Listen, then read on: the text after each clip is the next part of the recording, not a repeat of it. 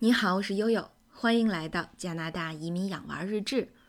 呃，悠悠今天回顾了一下自己专辑里的节目，哈，好像可以分成三类。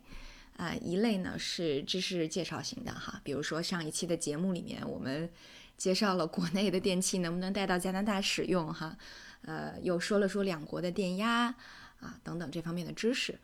啊，这个主要是为了方便大家对加拿大啊各个生活的层面的了解。那么还有一类的节目呢，是这个经历的分享，比如说呃旅游的经历呀，比如说留学和创业的经历啊，旨在分享和记录吧。那么还有一类呢，是悠悠自己对生活的呃品读和感悟，比如说最早我们聊过对诚信的一些理解，呃不同社会不同的操作哈，后来还聊过这个青少年国际交流的一些意义，那可能都是呃悠悠结合自己的生活经历的一些。主观的体会哈，啊，特别欢迎大家，呃，对这些节目啊和悠悠进行沟通啊，对我进行辅正，啊，非常欢迎。那今天呢，悠悠想做一期关于这个女孩子教育的一个呃感悟性的一个分享吧。那这个话题是怎么怎么突然间进入到我的脑海的呢？还是回到北京以后哈，有很多朋友，呃，跟很多朋友有了这个。深入的沟通交流的机会啊，大家可以一起吃饭啊、聊天啊，呃，因为我们都有女儿，所以呃这两天聊的比较多的话题就是女孩子的教育，哎，让悠悠觉得突然间有了这么一个冲动，想跟大家集中性的聊一聊。呃，这个爆发点在哪儿呢？是昨天我的节目有一个铁杆粉丝哈，昨天我们晚上打电话聊天来着，他就说呢，他姐姐的孩子。啊。呃，在上海特别好的一个高中呃学习，那么这个女孩从小从上小学的时候，她妈妈就给她规划的非常好，呃，那将来想去国外的大学读书，所以她从小就要花很多的时间去学外语，去巩固基础知识。那到现在呢，她的外语已经非常溜了哈，那几乎可以达到母语的水平，然后呃学习成绩也非常好。但是这个孩子就有一个问题，就是他非常的内向。嗯，非常的沉默，然后好像也没有什么兴奋点。然后昨天呢，悠悠在呃这个跟他分享小珍珠的幼儿园的活动，幼儿园的这个视频的时候，因为老师发了一条小珍珠的视频，啊，是在音乐课上，呃，珍珠拿着一个话筒，啊，其实他完全不会唱这首中文歌，但是他就表演唱，啊，然后表演唱的非常的嗨，啊，在教室里来回的。这个串场，然后和自己的观众们握手和互动，啊，然后全程都在假唱，啊，而整个的过程非常的驾轻就熟，啊，对你不能叫奥斯卡影后吧，但是奥斯卡肯定是靠后的，靠边儿的。然后他看了这段视频，他就说，他说，哎，我看看珍珠之后，然后再想想啊，我自己的外甥女儿，我就觉得，哎，珍珠是一个特别鲜活的小女孩。呃，好像没有身上没有那么多的这个压力。哎呀，我说你不要这么焦虑。我说珍珠非常快乐，还是因为她年龄在那儿，年龄比较小。他说，但是也不是啊。他说，你看其他的小朋友还是很乖的，坐在那儿看珍珠表演。那，嗯，是不是中西方的教育最后就会产生说，哎，这个女孩子，无论是这个内心还是外在表现出来，她的快乐程度是不一样的呢？哎，我说你这个观察挺有意思的哈，嗯，我说你这么一说呢，我想也是有一个问题哈，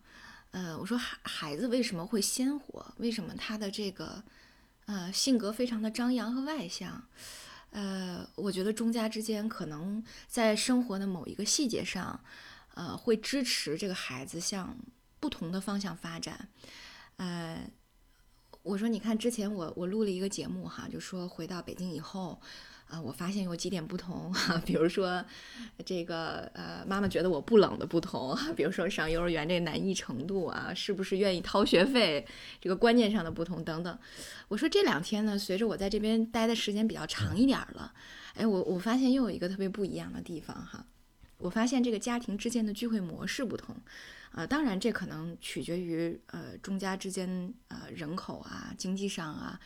呃呃，确实这个差异还是比较大的。我说，你看，嗯，加拿大呢，因为大家几乎都是独门独院儿哈，那么家庭之间的聚会或者朋友之间的聚会，那主要是比如说，哎哎，悠悠那个周末啊来我家烤个串儿吧。啊，或者悠悠周末来我家游泳吧。对，然后大家就会有一个比较长的时间，呃，两家人的家长啊，爸爸妈妈在一起聊天啊，小朋友们在一起玩儿。那我们在周末最长的模、最常见的模式呢，就是和我们呃关系非常好的一个邻居家一起玩儿，因为呃我们八口人在一起玩儿的时候是最和谐的，因为他们家的哥哥呢比奥斯卡大一岁，呃，他们家的妹妹呢比小珍珠大一岁，所以我们两家人在一起就会觉得非常放松。啊，我们我我我们这个两口子和人家两口子可以坐在一起，从早晨一直聊到晚上，啊，然后呢，奥斯卡和这个呃艾瑞克小哥哥，然后他们两个就一起打游戏呀，打篮球啊，啊聊天啊，然后这个呃呃小珍珠和这个她的小姐姐叫 Emily，他们两个人就会一起过家家，呃一块画画。完全不会来骚扰我们啊！我们自动就分成了三组啊，男生一组，女生一组和家长组。哎，就觉得过一天之后呢，这个情感上就呃得到了很很多的维系，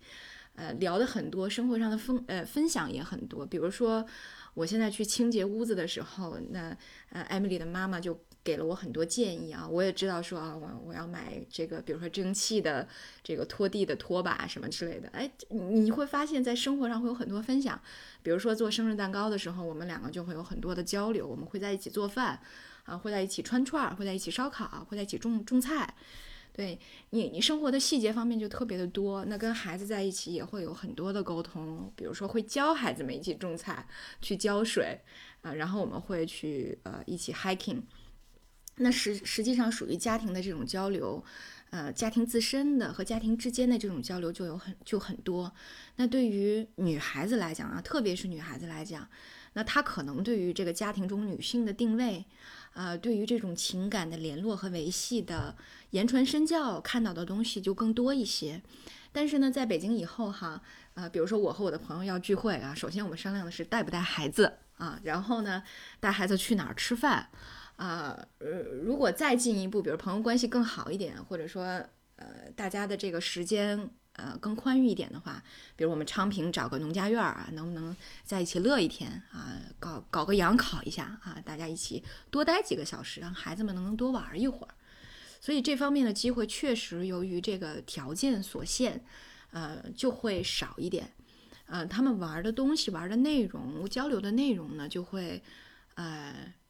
这个相对会有限一些，相对没有那么的生活化，呃，会偏重社交一些。哎，这我我就发现呢，那这两种不同的模式，呃，就会影响女孩子对于这个呃女性角色的定位和在家庭中的功能，它就会呃不是那么的清晰。那对于国内的很多女孩子来讲，呃。那我我的主要的经历可能就是写作业，那我可能也没有见过我妈妈烤蛋糕，我也没有见过我妈妈种菜，那呃呃，我觉得可能就是对于主妇的这这种认知，呃，就会相对的来讲，会相对而言来讲哈，会少一些，哎，这是一个方面哈。那么另外一个比较重要的方面，我觉得，呃，由于这种家庭内的和家庭间的互动，我觉得孩子会得到很多关注，很多爱。比如说，呃，我昨天把小珍珠这段视频哈发给我这个上海的这个听友的这段视频也发给了我这个加拿大的小朋友圈子里面哈，哎，我说你们看，今天小珍珠又在那个呃幼儿园又又又自嗨了，然后这个时候我们特别好的一个朋友说，哎，我也给你发一段啊，异曲同工，是他们家儿子，呃，也是最近迷上了在桌子上表演唱啊，同几乎是非常非常雷同的情节，非常雷同的。表情非常雷同的表演，那你会看到，就是孩子的天性，哎，能够在这场表演当中得到释放，哎，大家都很都很关注他，大家都在旁边鼓掌啊，都都夸他，哎，让他能够得到很多的爱和自信，哎，我那么那么从这个问题，我就看到了说，其实一个女孩子，你对她的关注，对她的爱，让她能够产生的自信，能够会长期的影响她获得幸获取幸福的能力。我为什么这么说？我觉得我这不是特别危言耸听的一件事儿哈，因为我回来之后呢，经常会陪我妈看，比如说天津台的《爱情保卫战》类似这样的特别八婆和肥皂的呃综艺节目。对，然后在这个节目里面呢，我就发现，因为它主要是调解这个呃婚姻或者是呃恋人之间的关系嘛，呃，那有的时候，呃呃，我觉得百分之八十的女孩儿，呃，在解释为什么要跟渣男走在一起的时候，都强都特别呃强调的一点是，因为他对我特别的好啊，因为他嗯特别爱我，他对我特别好。后来看了几期之后，我就经常跟我妈吐槽。哎，我说这些女的真的很奇怪啊！我说她们难道缺爱吗？哎，你会发现现在这个在《非诚勿扰》里面暴露出的问题，可能是大家缺钱哈。但是呢，在《爱情保卫战》就是真正这段关系形成以后，在维护这段关系当中出现问题的时候，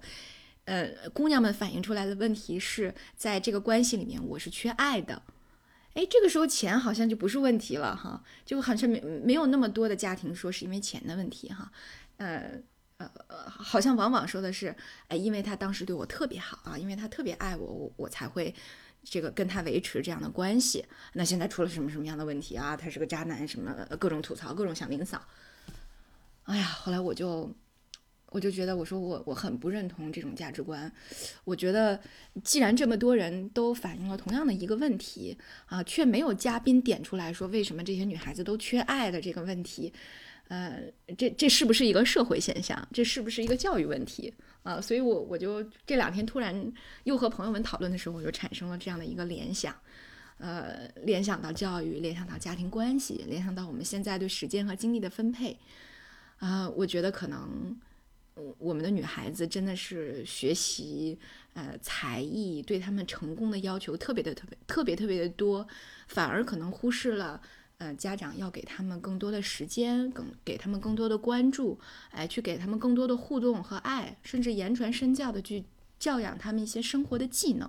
还让他们觉得说，呃，我在这个家庭里能够获得爱。那么将来他到了社会上，他进入了青春期，他到了真的去需要寻求一段稳定的情感关系的时候，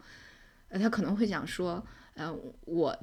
喜欢这个男孩子是因为我倾慕他，我是喜欢他的才能。是吧？我是呃倾慕他的能力，我觉得这种关系似乎才是才子佳人之间，呃，能够流芳百世应该有的这样的一个关系。那说到这儿，我就突然想起来，今天早晨我还在跟那个呃奥斯卡说，我说，哎，我我我在讨论这个话题的时候，我就想，嗯，当初我和你爸爸还呃不是恋人关系的时候哈，因为当时我还在上大学，我先生已经工作了，那他在学校工作嘛，有一次我去。啊，他的办公室这个是干什么事儿我忘了哈。然后因为当时正好是啊，二零一三年的时候，我写了一篇文章，呃，我在其他的节节目里面好像提到过，写了一篇文章，然后拿到了这个瑞士的小达沃斯那个论坛的一个奖，然后当时邀请我去那个参加这个瑞士的小达沃斯论坛，呃，然后 对，呃，当当然这是前言啊。这个后后话是那年这个五月份，中国宣布疫情以后，我的资格就被取消了。后来我经常吐槽，我说为什么我每当有作品这个需要被世人认可的时候，疫情就来了。以后再也不写书了，还是在喜马拉雅上说说比较安全哈。对，然后我去这个大洋办公室的时候，大洋就特别特别兴奋。他转过来之后，我记得他眼睛里面冒着星星跟我说：“他说悠悠，你看。”呃，你要去这个瑞士参加小达沃斯的这个新闻已经上咱们学校的主页了，然后他特别高兴，然后跟很多人分享。哎，我就想说，你看，这不就是他倾慕我的表现吗？对吧？啊，当然这个大洋也是非常靠谱的啊，我也很倾慕他。对，所以我觉得这样的关系可能才是一个可持可持续的关系，是你一个呃这个心里不那么缺爱的人去。去需求，去呃，去追寻一段更高的，就是更高的匹，就是更高水、更高意义上的匹配的一个，呃，一一个就是基本的一个根源的东西，嗯，所以我觉得一个女孩有没有爱真的是挺重要的。如果说别人给了点爱，你就觉得这个是我太需要的、太太饥渴的去需要爱的这么一个，仅仅是需要爱，那他就太容易被诱惑。那太容易被捆绑了，嗯，那也许他在情感关系上就无法获得真正的幸福和自由，呃，所以我想，这是为什么，呃，在跟大家聊完天儿，在看了好多综艺节目之后，又突然突发奇想，产生了这么一个，嗯，想对话题分享的这一个过程。我想这可能和我们在中国和加拿大的教育哈有一定的关系，我觉得会有一定的关系，和这个家庭的呃构成和家庭的资源分配也会有一定的关系哈，时间和精力、金钱方面的分配也会有关系。对，但是其实是不影响的。无论是在加拿大还是在中国，如果你能，呃，从小更关注你的孩子，对吧？给他更多的鼓励和包容，呃，让他变得更自信。其实这跟在哪儿养育他没什么太大关系哈。有很多朋友说说，你看这个孩子在加拿大啊出现心理问题了，呃，我说，但是你不要忘了，在中国也也会有孩子出现心理问题，出现心理问题哪儿都会出现，对吧？你这个孩子一旦他心里最早期的时候没有足够的爱，没有足够的阳光射到他的心里来，那无论他在哪儿，嗯，一旦他遇到了一些刺激性的外因的时候，他都有可能会爆发心理和情感上的这种呃障碍。对，所以实际上，呃，我我觉得这可能和地域没有什么太大的关系，或者说我们在中国可能需要会克服呃一些我们呃成年人遇到的压力。嗯，去给孩子更好的，在给孩子更好的教育之外，可能还要给他们更多的关爱。嗯，对对对，所以这是悠悠今天的一点小小的感悟哈，跟大家分享一下。呃，也在这个日记里面，对，给自己立一个 flag 啊，这个也也将来也要继续的对小珍珠和奥斯卡好一点，不能对他们喊叫，要要做一个甜蜜的妈妈。好吧，希望天下的爸爸妈妈都很甜蜜哈，这是小珍珠和奥斯卡最近对我的要求。好，那我们今天就到这里了，感谢大家的收听，我是悠悠。